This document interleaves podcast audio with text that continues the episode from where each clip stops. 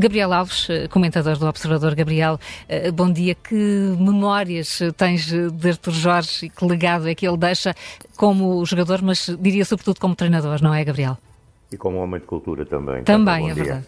Bom dia. Foi um estilista enquanto futebolista. Recordo o seu estupendo jogo de cabeça e, acima de tudo, o seu célebre pontapé do moinho. Foi um grande jogador de futebol. Ele, no Benfica, atingiu o auge, vindo da Académica de Coimbra, essa casa formadora. Eh, mas a sua capacidade de, para além de ser um futebolista, ser um académico. Daí ter escolhido ao tempo uma universidade de desporto para se formar e foi na RDA. Excelentes artigos que ele mandava então, enquanto se formava, para o então grande jornal A Bola. Teve a aposta de Pinto da Costa no Futebol Clube Porto para ser treinador do clube, na senda do canonizado José Maria Pedroto, de quem Artur Jorge foi discípulo.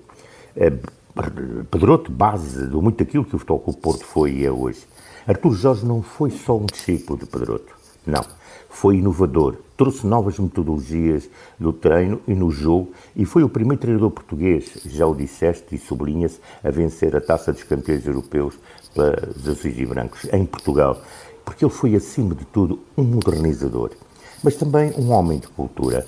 Não se embeveceu pelas coleções futebolísticas e procurou nas artes plásticas o seu hobby, o seu hobby, e foi considerado como um dos grandes colecionadores do fim do século XX, com uma vasta e altamente qualificada coleção.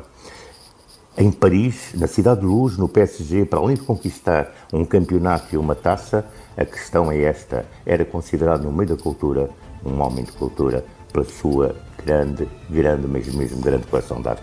Em Portugal ainda treinou o Benfica, o Belenense, Académica, e, e foi selecionador nacional, como focaste bem.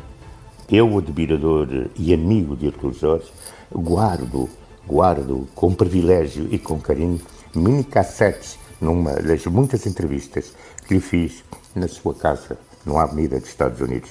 78 anos. Adeus, amigo. Só me apetece dizer adeus, резкость.